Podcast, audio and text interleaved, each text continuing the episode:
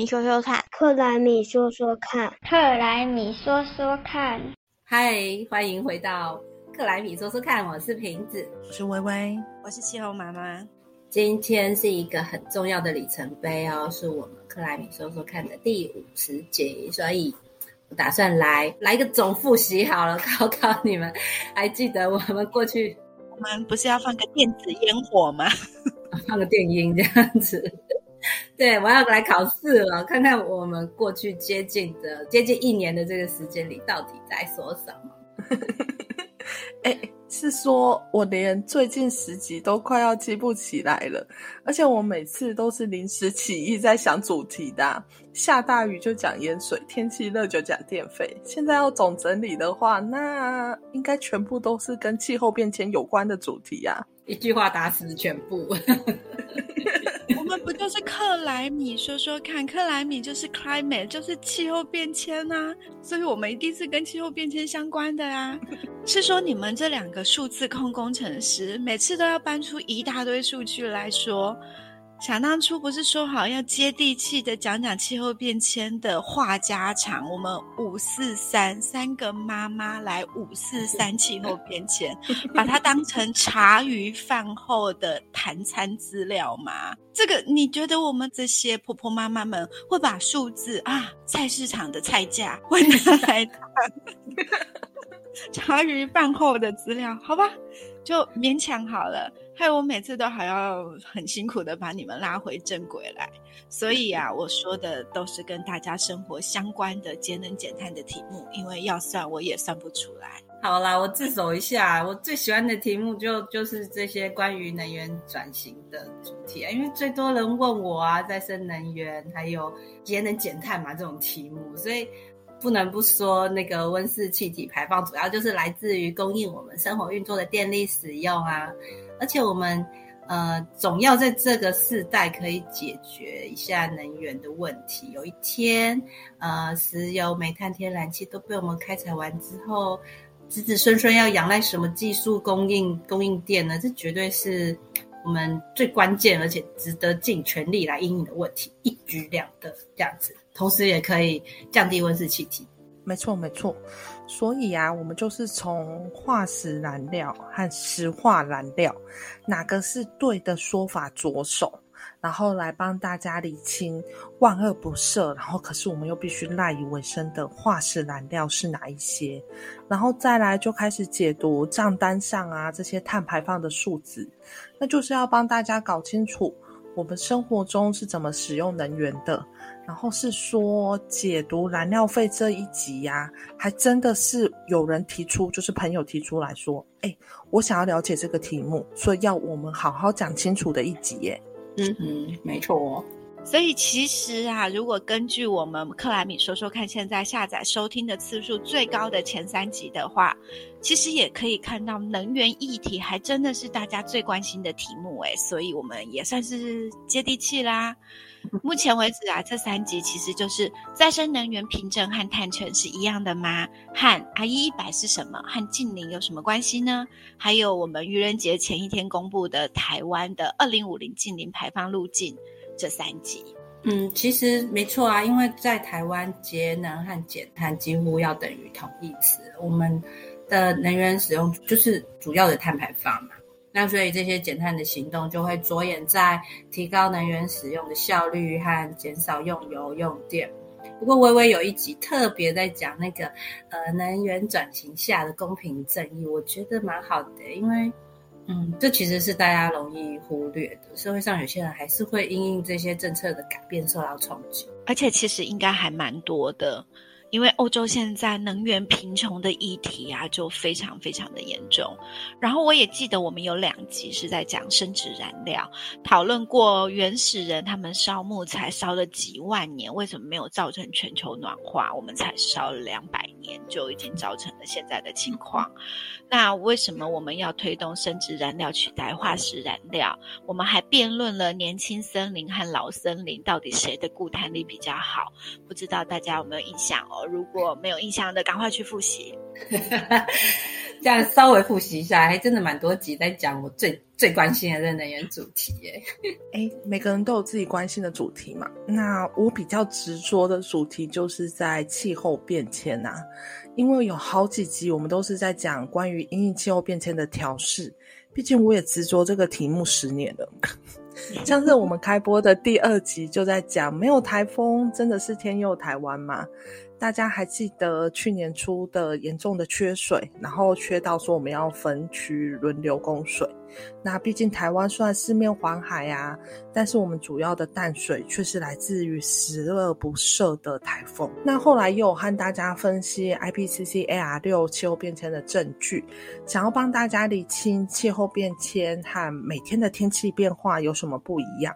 还有调试啊、防灾啊，这些又有什么不同？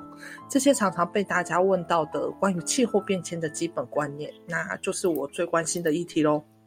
嗯，那我记得微微之前也在其他的场合有说，其实你是跟着气候变迁绕着地球跑的。对，嗯。然后呢，我也还记得有一集，我们其实是在说极端天气越来越频繁，那我们万能的政府有可能保护我们到最后吗？我记得那一集就有讨论到，其实现在的趋势，例如说荷兰，他们现在就是大规模的还地雨水，就是希望可以慢慢的把被开发的原来的泛滥平原区还给河，来应应未来的极端暴雨的情况。所以事实上，我们台湾呢也会开始需要开。开始面对这些还地于山、还地于海、还地于河的这些可能的选项，也都会是我们未来面对气候变迁很重要的选项吧。嗯，我记得有一集我们是在讲法规，也就是温管法嘛，它现在修法连名字都要改成气候变迁应应法，然后要提升那个整个管理的范围，就是增加了调试这一块。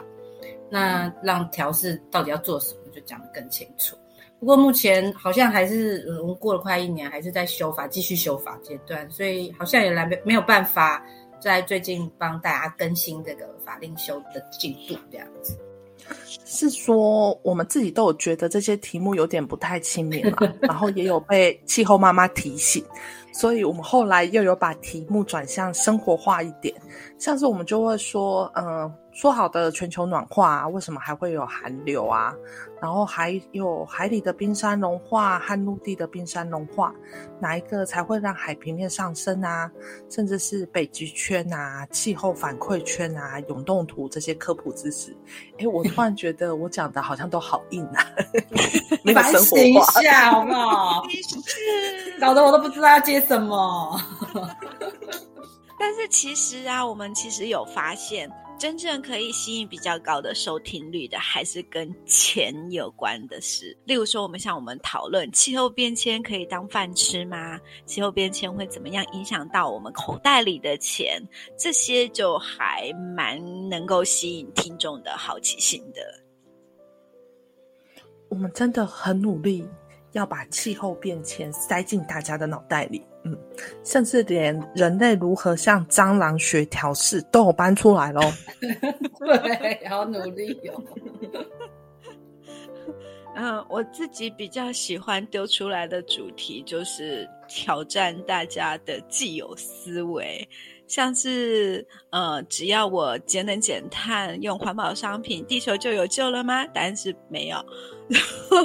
我没车又交不到女朋友的话，你愿意花？哦，没车就交不到女朋友吗？答案是重点不在车。那你愿意花多少钱来爱地球？然后就是来挑战大家是真是不是真心爱地球的？或者是说，其实二零五零精灵转型，其实它是真知的阴谋吗？其实我相信大家是真的都会有这些骨子里，或者是酸民的心中，一定都会有这些的问题。所以呢，我们就直接把它挑开来说说看。